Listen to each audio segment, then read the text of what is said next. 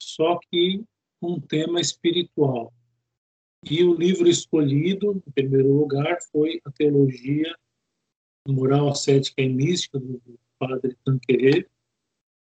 É, nós já havíamos começado esse trabalho quando eu, esta, quando eu estava lá, quando estive em Belo Horizonte, é, e nós começamos desde a introdução, desde o prefácio, a introdução, nós estudamos, fizemos toda uma explicação à leitura e uma explicação sobre tudo aquilo.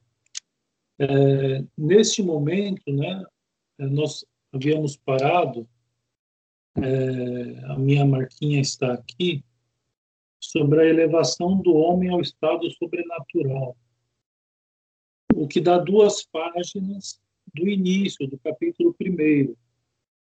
Então, eu acho que é para o bem, sobretudo dos novos, que nós comecemos ao menos do capítulo, recomecemos ao menos do capítulo primeiro. E como faz tempo, faz um bom tempo que nós paramos, é, faria recordar né, os que já haviam começado e também ganham os novos que estão entrando e que vão poder ver esses vídeos é, mais tarde. Então, o capítulo primeiro trata-se do, do parágrafo 51 é, do livro da Teologia Cética e Mística. Quem o tem aí pode acompanhar a leitura. Então, um grupo de leitura. Então, eu vou lendo, eu leio, e na medida em que eu considero importante, eu vou explicar os pontos. Então, este capítulo sobre as origens da vida sobrenatural, é o capítulo primeiro, tem por fim dar-nos melhor a conhecer o que há de gratuito e excelente na vida sobrenatural, bem como as grandezas e fraquezas do homem a quem esta vida é conferida, na sua vida natural. E para melhor compreendermos isso, nós veremos. Primeiro, o que é a vida natural do homem. Então, para compreender a vida sobrenatural, antes nós temos que compreender o que é a vida natural do homem. Depois, sua elevação ao estado sobrenatural. E aqui no começo, o Tanqueray vai tratar é, de Adão, ou seja, do primeiro homem, da primeira mulher, ou seja, não da nossa parte ainda. Depois, a queda, a queda do homem. E depois, a sua restauração através do Divino Redentor. Então, quando nós compreendemos tudo isso, ou seja, o que é a vida natural do homem, o que é a vida sobrenatural do homem, unidas com a graça que nos foi dada por nosso Jesus Cristo, nós compreendemos o que é a vida espiritual, como ela se comporta e como nós podemos viver melhor.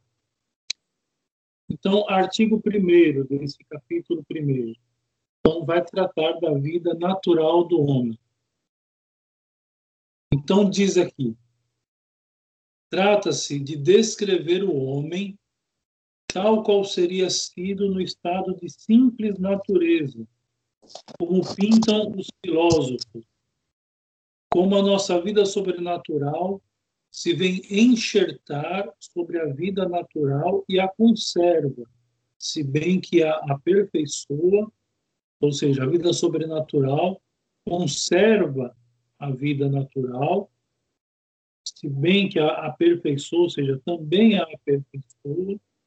Importa lembrar, resumidamente, o que sobre esta nos ensina a meta-razão.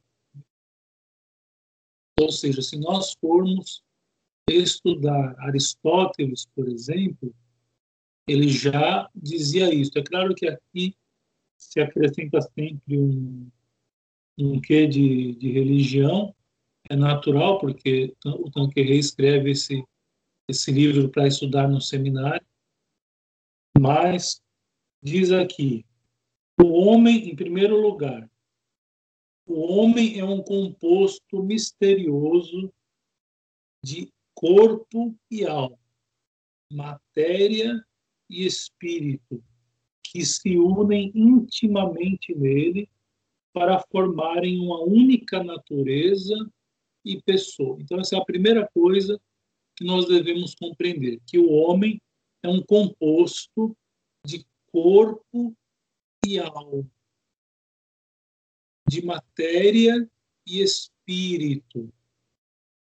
Ou seja, não qualquer alma, uma alma mortal, mas uma alma espiritual, que estão intimamente ligados. Não se fala de homem, e aqui eu falo homem no sentido amplo da palavra, humanidade, não se fala de homem, não é sem ter essa consideração. E o homem é um composto espiritual e material. Então, essa é a primeira coisa que nós devemos considerar. É, pois, digamos-lo assim, o ponto de junção, o traço de união entre os espíritos e os corpos, uma síntese das maravilhas da criação, um pequeno mundo que resume todos os mundos e manifesta a sabedoria divina que soube unir dois seres tão dissemelhantes. Então, ou seja, Deus, quando cria o homem, ele dá ao homem uma particularidade grandiosa, que é fazer dele esse composto espiritual e material. Então, essa é a primeira coisa que nós não podemos esquecer quando falamos da vida natural do homem. Ou seja, o homem, em sua natureza primitiva, já em sua natureza primitiva, é um composto de alma e corpo. Se nós lembrarmos lá do Gênesis, diz lá, não me lembro o capítulo e versículo, mas é um trecho que todo mundo se lembra, mas de que quando Deus cria o homem, Deus insufla um hálito sobre as suas narinas. Ou seja, Deus dá uma alma espiritual a esse ser material que ele havia criado. E nós vamos saber né, que o homem é a coroa de toda a criação. Mesmo não sendo o ser mais perfeito de todos, ainda assim, tudo que Deus fez, tudo que Deus faz, Deus faz e fez para o homem. Continuando. Então, essa é a primeira coisa. Ou seja, se nós formos estudar Aristóteles, por exemplo, nós vamos ver que Aristóteles já considerava o homem como um composto de alma e corpo. Dizia São Gregório, continua aqui o texto, do parágrafo 53. Dizia São Gregório, é um mundo cheio de vida cada homem. São Gregório Magno. E distinguem-se neles, ou seja, nos homens, três vidas: a vegetativa, a animal e a intelectual ou seja, no, nesse ser complexo de alma e corpo, distinguem-se nele três vidas: a vida veget chamada vegetativa, a vida animal e a intelectual. O homo, o homem, vive como as plantas, sente como os animais e compreende, entende com, como os anjos. É um trecho aqui, tem uma nota, além dos tratados de filosofia, enfim, vocês podem acompanhar aí. De Scrivers. Bom, continuando, ele explica como a planta, o homem alimenta-se, cresce e reproduz. Ou seja, essa é a vida vegetativa do homem. O homem se alimenta, ele necessita de alimentação, ele cresce e se reproduz, assim como fazem as plantas. Eliane, dá um jeito na Manequildes aqui. Desculpem o transtorno.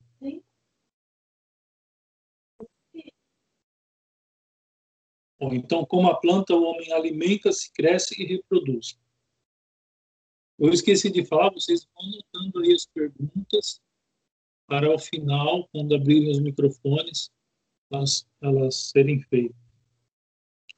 Como o animal conhece os objetos sensíveis, tende para eles pelo apetite sensitivo com suas emoções e paixões, e move-se com movimento espontâneo. Então, ou seja, existe no homem um movimento espontâneo guiado pelas suas emoções e paixões, pelo apetite sensitivo. Então, isso é natural. Então, ou seja, o homem não precisa se esforçar para agir de modo espontâneo, seguindo as suas emoções e paixões. Aliás, isso é a coisa mais fácil que existe. Mas esse movimento nós encontramos nos animais, que agem espontaneamente segundo as suas paixões e emoções como o anjo, se bem que em grau muito inferior e de modo muito diverso, o homem conhece intelectualmente o suprassensível, ou seja, aquele que não pode ser sentido com os sentidos, a verdade, e com a vontade inclina-se livremente para o bem racional.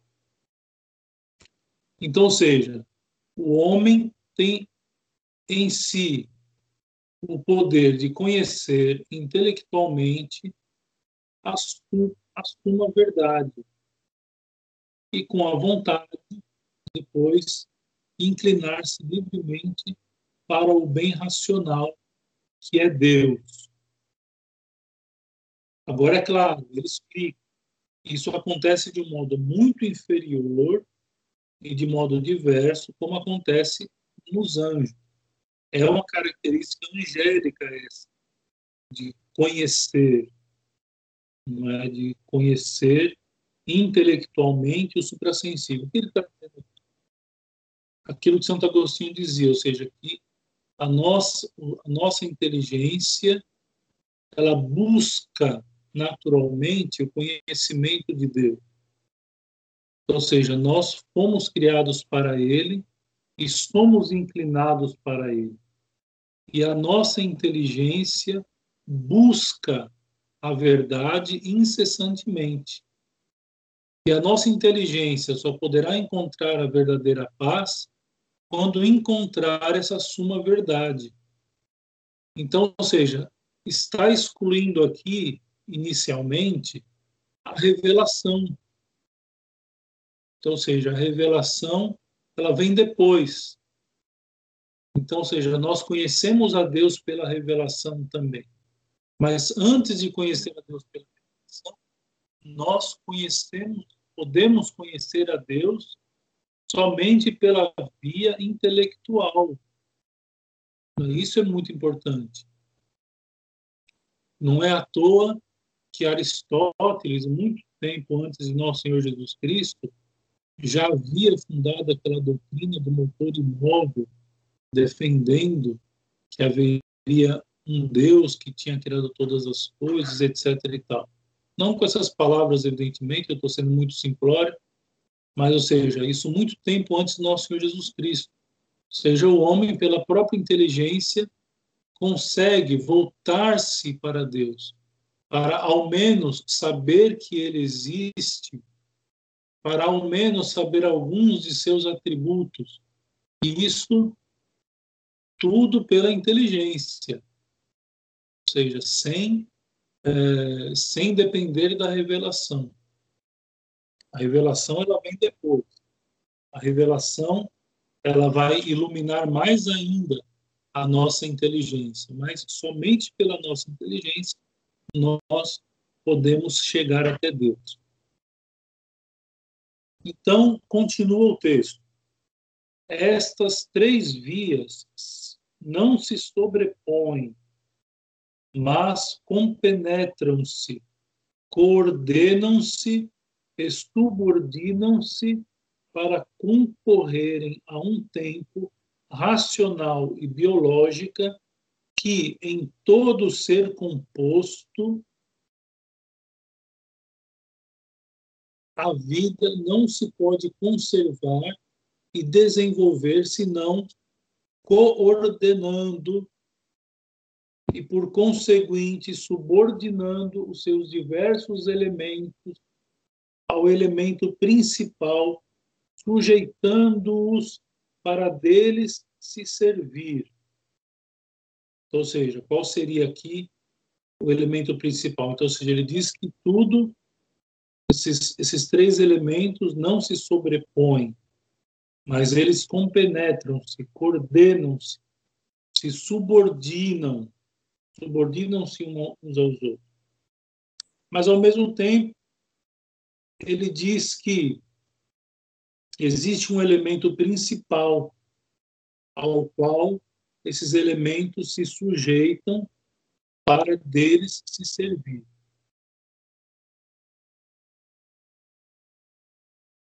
Tratando-se, pois, do homem, as faculdades inferiores, vegetativas e sensitivas, devem ser submetidas à razão e à vontade. Então, ou seja, é a razão e a vontade que essas três vidas, vegetativa, animal e intelectual, ou seja, é raz... elas são submet... devem ser submetidas à razão e à vontade. Ou seja, são as faculdades inferiores que são subordinadas às faculdades superiores, à razão e à vontade. Essa condição é absoluta. Na proporção que ela falta, enfraquece ou desaparece a vida. E, de feito, quando cessa a subordinação, começa a dissociação dos elementos, é o enfraquecimento do sistema e, por fim, a morte. Ou seja, é, quando o homem é, não, não, não aceita que a sua vida natural esteja sub, sub, sub, submetida também à natureza da razão e da vontade, o homem vai se esvaindo. Ou seja, o homem é como, como se o homem aos poucos deixasse de ser homem. É o que nós estamos vendo nos dias de hoje. Ou seja, a sensibilidade está falando mais alto, as, as potências, as faculdades inferiores, elas estão falando muito mais alto que as faculdades inferiores, e aí nós vemos homens é, completamente inertes na sua inteligência. É, como, como, como se fosse uma grande dificuldade para o homem atual, para o homem moderno, conseguir um pensamento sequer, um pensamento congruente, um pensamento é, que, seja correto, que, que, que tenha algum sentido. E nós vimos agora nessas eleições, por exemplo, aliás, estamos vendo até agora, né, a questão das universidades, por exemplo, vejam que homens, né, que homens o mundo moderno está está formando. Nós temos o, o dever de mudar isso, ou seja, nós que estudamos, que vamos aos livros, e fazemos o esforço, por exemplo, de fazer uma, uma, uma live como essa para nos formarmos, para entendermos melhor as coisas. Ou seja, nós é, formamos como que quase que um grupo de elite para tentar mudar o destino das coisas para os futuros filhos.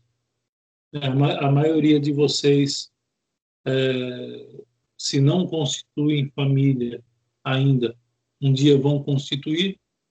Ou seja, o que será dos filhos? O que será do futuro? Então, ou seja, vai depender da formação que, em primeiro lugar, nós buscamos.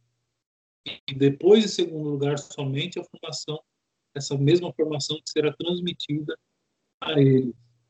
Formação intelectual. Veja, nós não estamos falando ainda, não estamos falando ainda da via da via espiritual. Estamos falando da vida natural. É, as faculdades de hoje não conseguem formar homens é, na sua simples natureza, dando a eles condições mínimas de pensarem corretamente. Então, enfim, só um, um, um acréscimo, né? um, é um acréscimo da atualidade ao texto que acabamos de ver. Bom, continuando, no, no parágrafo 55. A vida é, pois, uma luta, porquanto as nossas faculdades inferiores lançam com ardor para o prazer, enquanto as faculdades superiores tendem para o bem honesto. São Paulo vai falar dessa na carta aos Coríntios, ou seja, existe uma uma guerra dentro de nós. Ele vai dizer muitas vezes faço não quero. Então, é, por conta dessa luta acirrada que há, ou seja, a nossa, a, as nossas faculdades inferiores brigam elas querem nos lançar ao prazer. Enquanto existe uma ponderação das nossas faculdades superiores, por exemplo, a nossa inteligência, que diz: não, espera aí, não é bem assim. Nós, nós não podemos agir deste modo. É claro que, diz aqui, a, a, ele usa a expressão, né, que as faculdades inferiores tendem para o bem honesto. Ninguém quer a sua infelicidade. Ninguém nessa vida busca ser infeliz. Muito pelo contrário, todo mundo busca a sua felicidade. No entanto, no entanto, é fácil de nós nos encontrarmos muitas vezes em situações em que a busca do prazer toma em nós uma força muito maior do que a nossa inteligência. Ora, entre esses dois bens, ou seja, o prazer e o bem honesto, há muitas vezes conflito. O que nos agrada, o que nos é, ou ao menos nos parece útil, nem sempre é moralmente bom seja, isso é uma lição para os homens no dia de, nos dias de hoje. Ou seja, nem sempre aquilo que nos parece útil, nem sempre é moralmente bom. Então, nos dias de hoje existem muitas, muitos exemplos que nós poderíamos citar. É muito fácil conseguir um esquema Vamos usar essa palavra. É muito fácil conseguir um esquema, fazer um esqueminha, o tal do jeitinho brasileiro, como muita gente gosta de falar. Eu não gosto disso. Não é? Quem me conhece sabe que eu abomino até compra de CD pirata, por exemplo. Isso é, é fácil, é prático, Mas assim, a gente deve perguntar: é moralmente bom? Ou seja, as nossas nossas más nos levam a algo. Mas a pergunta: é moralmente bom isso? Aqui eu estou inclinado a fazer nesse momento? Veja que são perguntas que o homem moderno não, não faz mais para si mesmo. O homem moderno não age mais pensando naquilo que é moralmente bom. Não age. Nós, nós, é, nós vemos a vida dos santos, por exemplo, quando nós lemos a vida de um santo qualquer, nós vemos o cuidado que eles tinham no agir, no modo de proceder, no modo de falar com os outros, por exemplo. E nós, nos dias de hoje, não nos preocupamos com nada disso. Ou seja, aquilo que, aquilo que parece mais útil, aquilo que parece mais útil, é o que a gente, infelizmente, segue. Tanto de coisa pirata que tem por aí, por exemplo, né, no computa nos computadores, programas, etc. Como já falei, né, quem me conhece sabe, eu sou contra até a compra de DVD pirata, CD pirata, etc. E tal. Então, é aquela pergunta, é moralmente bom? Porque essas coisas elas crescem, né? Depois, por exemplo, quando se assume um cargo público, então se vê por esse, se vê por esse, começa a se enxergar desse mesmo modo o que é útil para mim nesse momento? Você recebe lá uma mala de dinheiro sem a menor preocupação, ou seja, sem a menor preocupação de perguntar-se: isso é moralmente bom?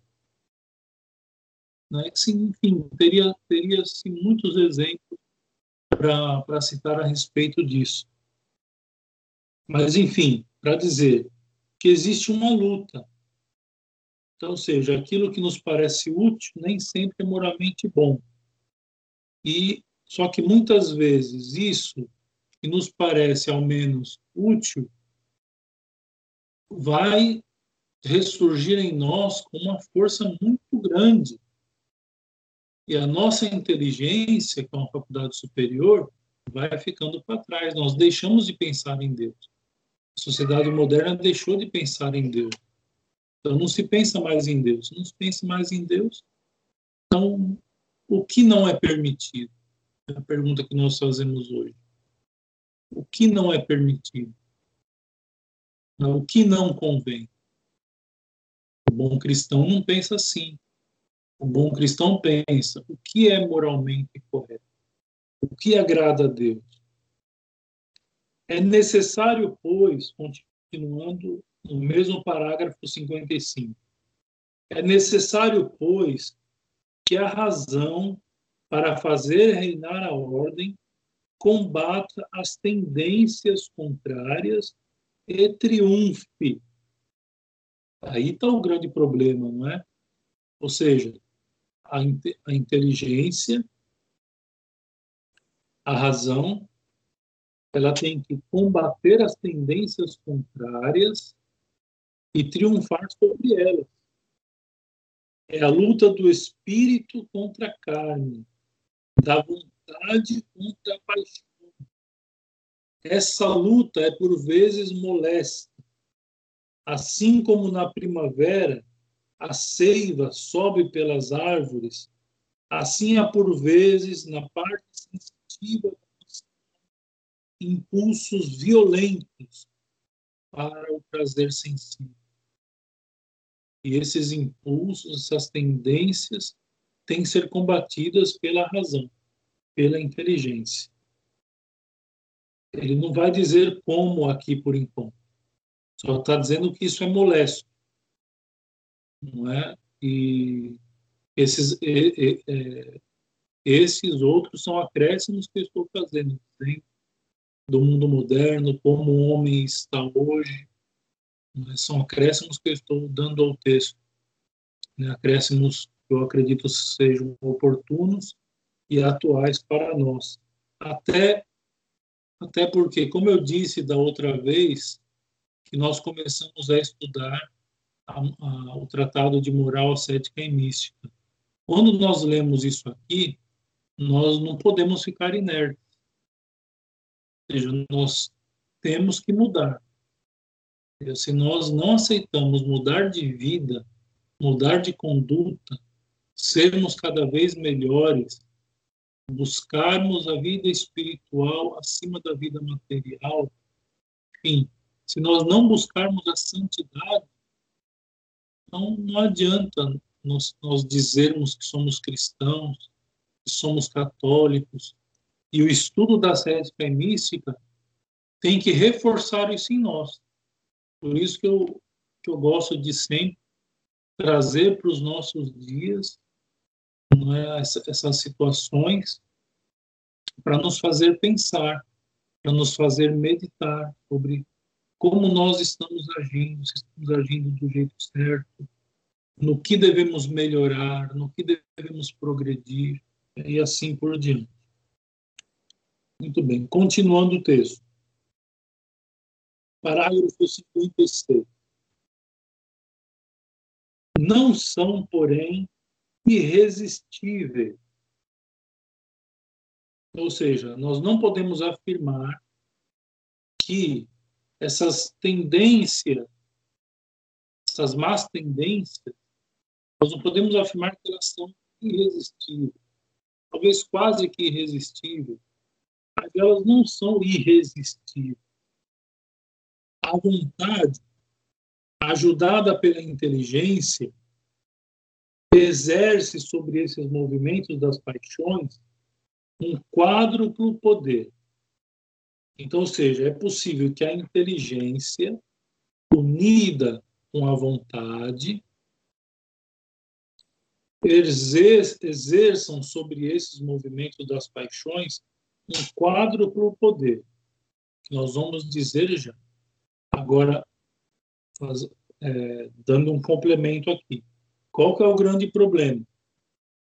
O grande problema é que, para que isso ocorra, para que de fato este poder seja exercido sobre as paixões,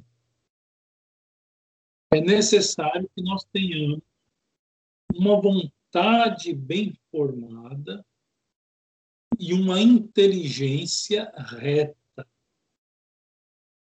Então, aqui está o ponto. Um ponto crucial. Porque, senão, é, nós, por exemplo, quando lemos isso aqui, vamos assim, ah, então é fácil. Basta nós unirmos a vontade e a inteligência, fazermos ali um ávido combate e pronto, está resolvido o problema. Não, não é assim que funciona. Nós temos que ter uma vontade bem formada e uma inteligência reta. O que, que é uma inteligência reta? Uma inteligência reta é aquela que busca a verdade, que, digo até mais, que a encontrou nos princípios da fé, por exemplo. O que, que é uma vontade bem formada? É aquela vontade que busca o bem supremo, que é Deus.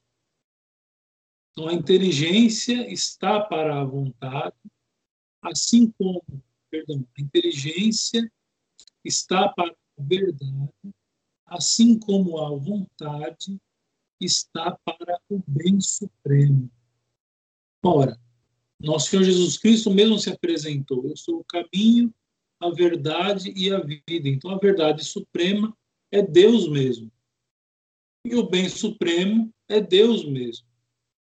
Então, se a nossa vontade, a nossa sensibilidade não estão bem educados, se nós não temos a nossa inteligência buscando ou já encontrado a verdade, e a nossa vontade ela não foi preparada com firmeza, com solidez para o bem, então vai ser difícil a prática, a prática é, que se segue.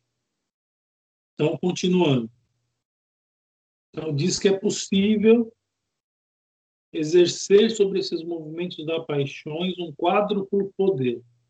Primeiro, poder de previdência, que consiste em prever e prevenir por meio de prudente e constante vigilância muitas impressões e emoções perigosas. Então veja, pelo primeiro poder que a vontade e a inteligência exerce sobre essas paixões, nós já percebemos que se não há uma vontade bem formada, solidamente formada, e uma inteligência firme, então nós já, pod já podemos perceber claramente que será impossível. Ou seja, como é que a pessoa que tem uma inteligência, uma, uma inteligência má formada, uma vontade má formada, como é que ela será previdente?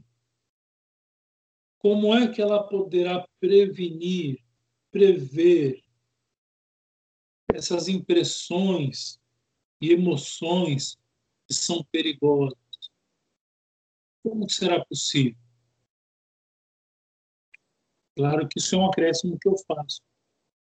Mas, seja, com a vontade bem formada, com a inteligência reta, que é o que nós estamos pretendendo aqui, todos nós estamos participando aqui dessa, dessa, dessa live, é, estamos buscando a verdade, estamos procurando formar a nossa vontade.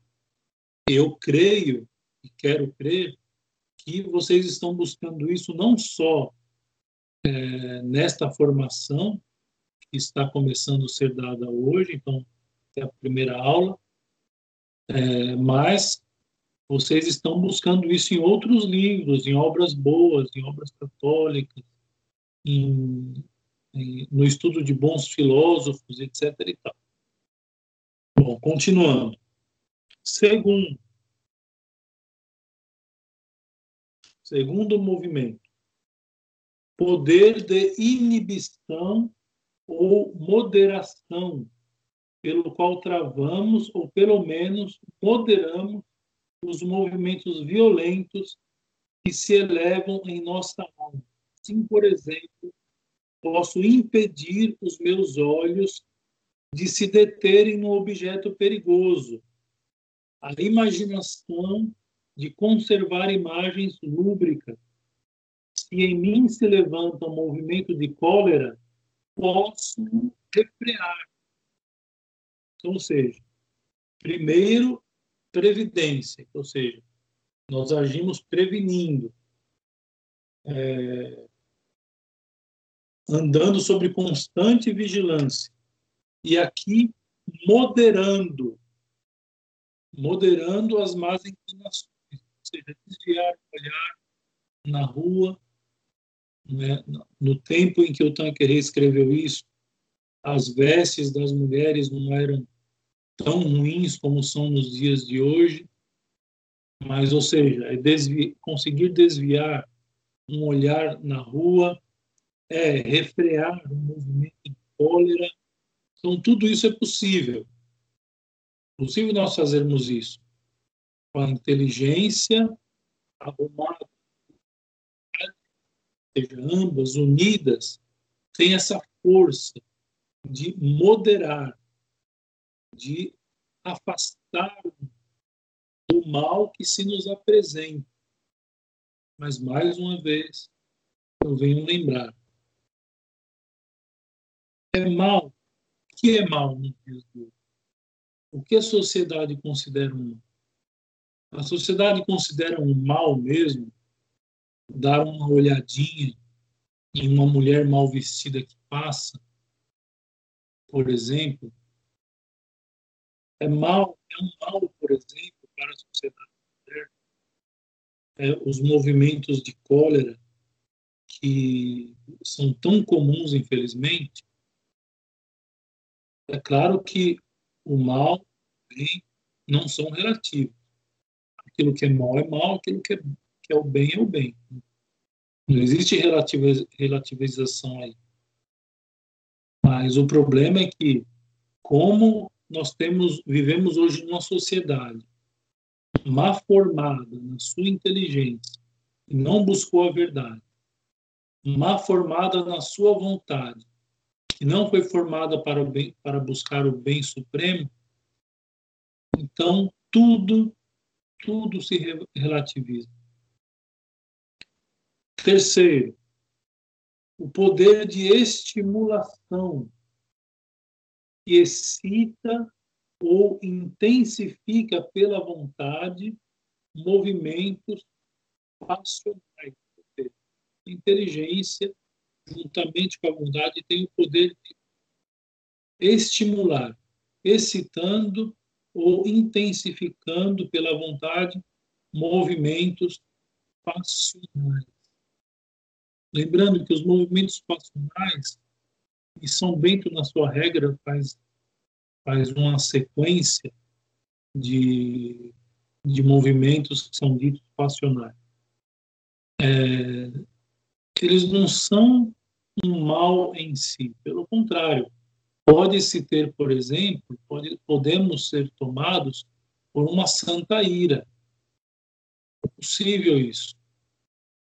É? Podemos é, ficar é, nervosos por um motivo justo. Isso é possível também. Mas, enfim, então, ou seja, a inteligência estimula, pode estimular, intensifica ou não as, os movimentos passionais.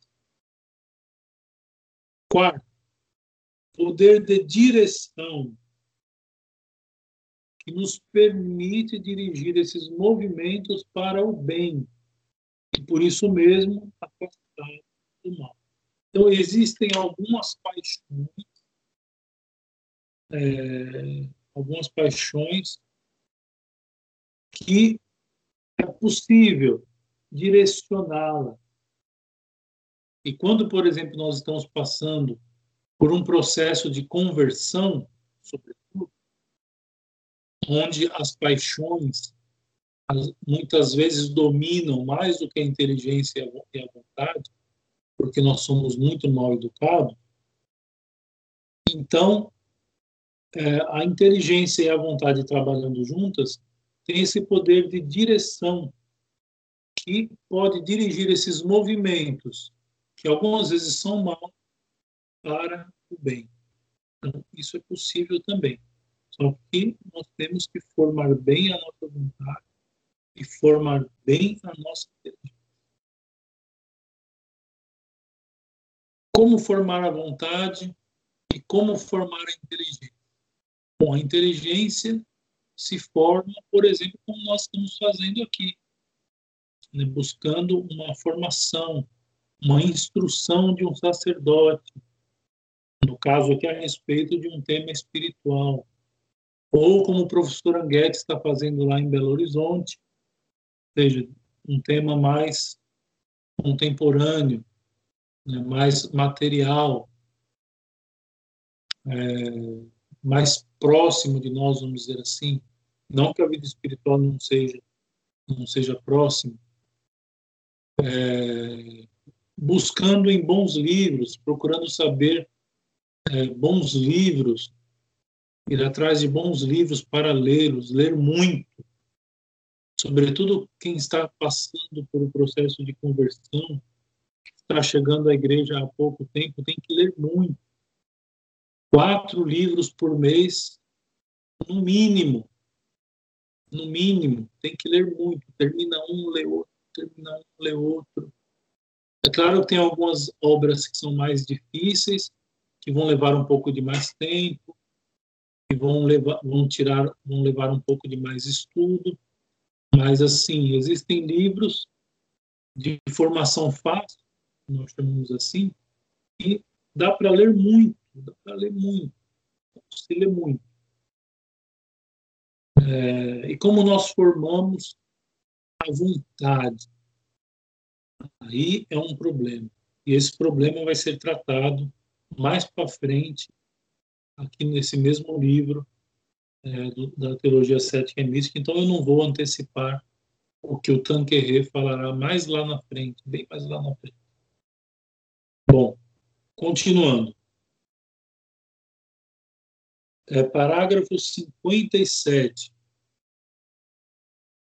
Além dessas lutas intestinas, pode haver outras entre a alma e o seu Criador. Pela reta razão, vemos, sem dúvida, que nos devemos submeter plenamente àquele que é nosso soberano Senhor. Mas esta obediência custa-nos. Há em nós uma espécie de sede de independência e autonomia que nos inclina a subtrair-nos à autoridade divina. É o orgulho de que não podemos triunfar senão pela humilde confissão da nossa indignidade e impotência, reconhecendo os direitos imprescindíveis do Criador sobre a sua criatura. Então, ou seja, além dessa luta que existe entre nós, dentro de nós, entre as nossas paixões aflorando e a nossa inteligência e vontade tentando suprimi-las, nós ainda temos um outro problema a enfrentar, que é a nossa desobediência a Deus, nosso Senhor, ao nosso Criador. Então, ou seja, nós temos ainda esse problema que enfrentar. E aqui ele já antecipa: nós somos orgulhosos. Nós somos orgulhosos. Esse orgulho foi o orgulho do demônio lá no paraíso, quando se voltou contra Deus. Foi o orgulho do homem, do primeiro homem e da primeira mulher, que queriam ser como deuses e comeram um fruto proibido. É, e é o orgulho que nos acompanha até hoje. O não serve, não servirei, não quero servir. Então, ou seja, é a nossa inteligência contra a inteligência do Criador. Ou seja, o, o, o, o orgulho de considerar certas coisas a revelia das coisas que Deus quer de nós. É? Então, nós temos ainda essa outra luta a travar. Além daquela interna, das paixões contra a nossa vontade e inteligência, ainda tem esta, da desobediência a Deus nosso Senhor. Assim, pois, no estado de natureza, teríamos de lutar contra tríplice concupiscência. Continuando no parágrafo 58. O que, que é o tipo de consciência? É o mundo, a carne e o demônio. Então ele vai entrar em, ele vai entrar na é, mais para frente ele vai tratar sobre a tríplice concupiscência com maiores detalhes. Então vou deixar mais para frente tratar sobre isso. Então Parágrafo 58. Para nós terminarmos hoje, eu, eu permitir a abertura dos microfones. Quando o homem, em lugar de ceder aos maus instintos, cumpre o dever, pode com toda a justiça aguardar uma recompensa. Esta será para sua alma imortal um conhecimento mais extenso e profundo da verdade e de Deus, sempre, porém, conforme a sua natureza, isto é, analítico ou discursivo. Depois, mais para frente, ele vai explicar sobre isso também. E um amor mais puro e duradouro.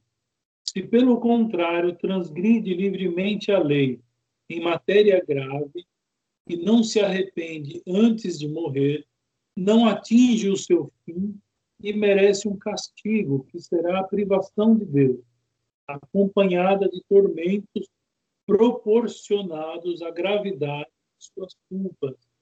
Então ele está dizendo, está antecipando aqui os novíssimos do homem, ou seja, aquele que não cede aos, à tríplice concupiscência e procura viver uma vida justa, vai ter uma recompensa duradoura no céu. E aquele que morrer num estado de pecado, de pecado grave, esse, infelizmente, sem se arrepender, evidentemente, esse, infelizmente, não gozará da plena felicidade.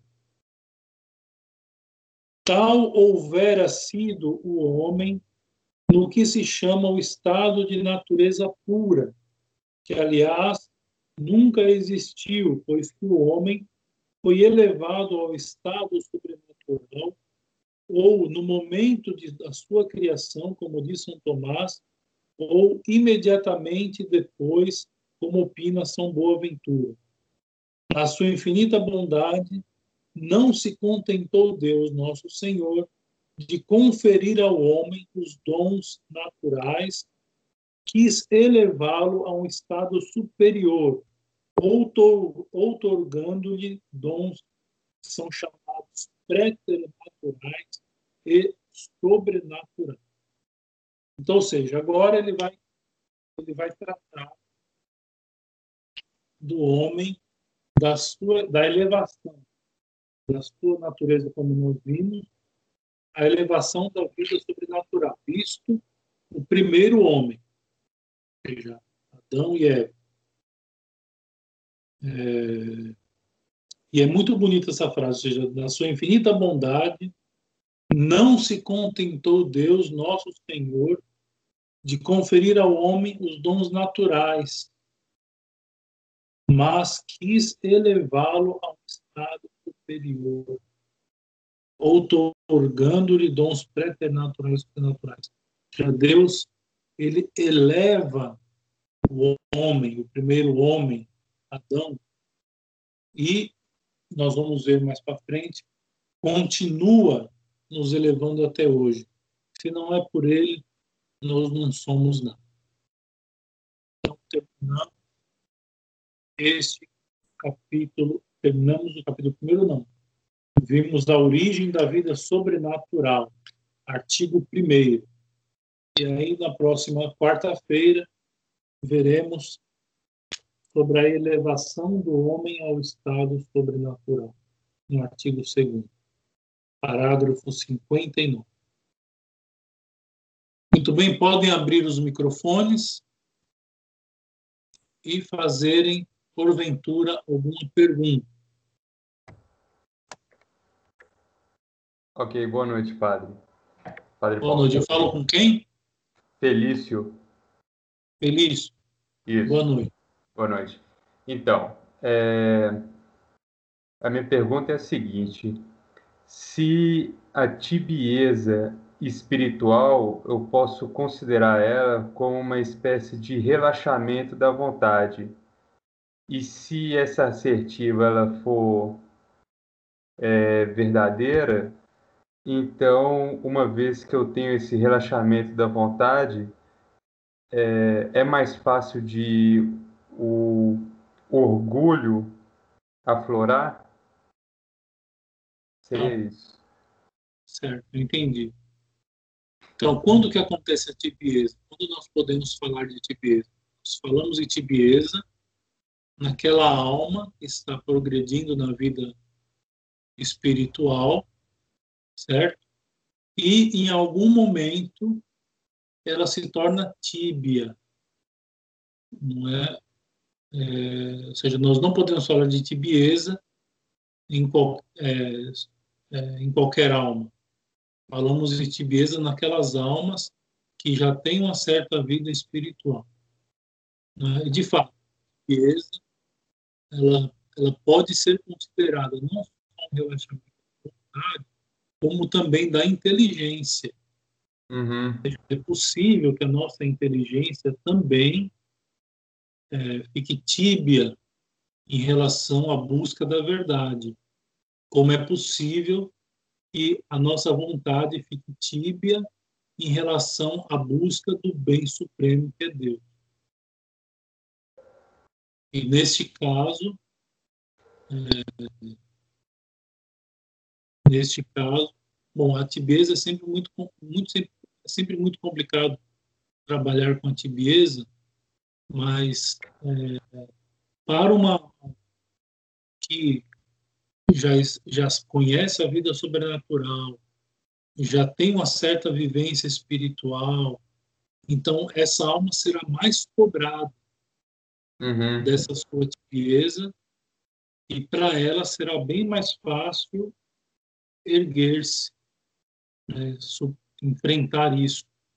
Uhum. Porque ela não vai deixar de buscar o sacramento da confissão, por exemplo, não vai deixar de ir à missa, uhum. porque ela tem certos princípios. Nós consideramos isso. Respondido? Respondido. Muito obrigado, padre. Mais alguma pergunta?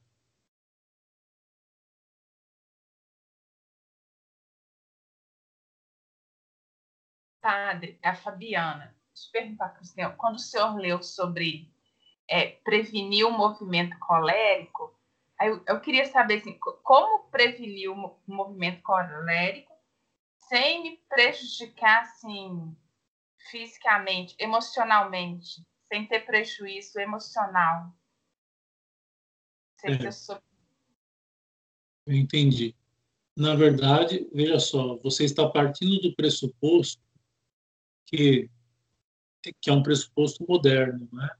essa ideia de que você segurar mau sentimento causa mal para a nossa vida, enfim.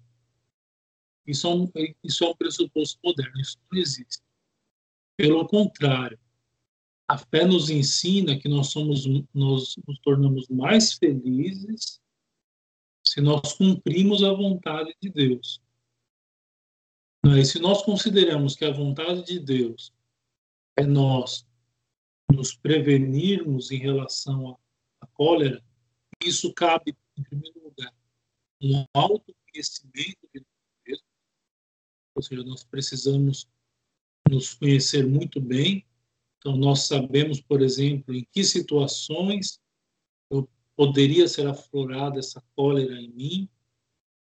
É, e, parte também do conhecimento da vontade de Deus, seja, o que Deus quer, como Deus quer que eu haja. Então, na verdade, a fé nos ensina que, partindo desses pressupostos, eu serei mais feliz, eu serei mais feliz é, vencendo as paixões através da inteligência da vontade do que me soltando, liberando a ira, como muita gente ensina nos dias de hoje. É, nesses livrinhos de autoajuda, por exemplo, que vem por aí, ensina muito isso, né? Ou seja, libere a sua ira, libere a sua cólera. Ou seja, não é bom segurar. Não, pelo contrário, não é bom nós ofendermos os outros. É bom nós obedecermos a Deus.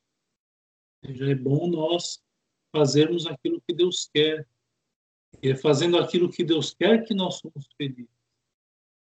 Então, na verdade, não existe nenhum mal em nós, né, em, em vamos dizer assim, é, controlarmos qualquer movimento de cólera. Pelo contrário, isso é um pressuposto moderno que ensina que se a gente segurar esses sentimentos ruins, a gente fica infeliz, a gente fica triste, etc. Respondida a pergunta? Respondido, tá. Muito bem. Mais alguma pergunta?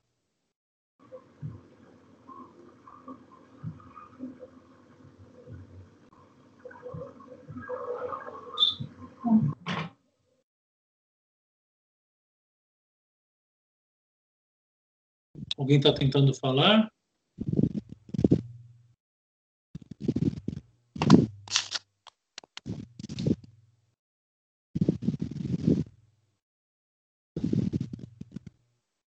Bom, parece que ninguém se manifestou. É, nós podemos dar a aula encerrada por hoje, se todos concordarem. Padre. Aí, sim. Salve Maria, boa noite. É a Yara que está falando. Eu não pude te pedir a sua benção antes, porque eu estava com o neném. Eu queria só, é, antes de terminar a aula, te agradecer é, de coração e dizer que eu estou muito feliz que o senhor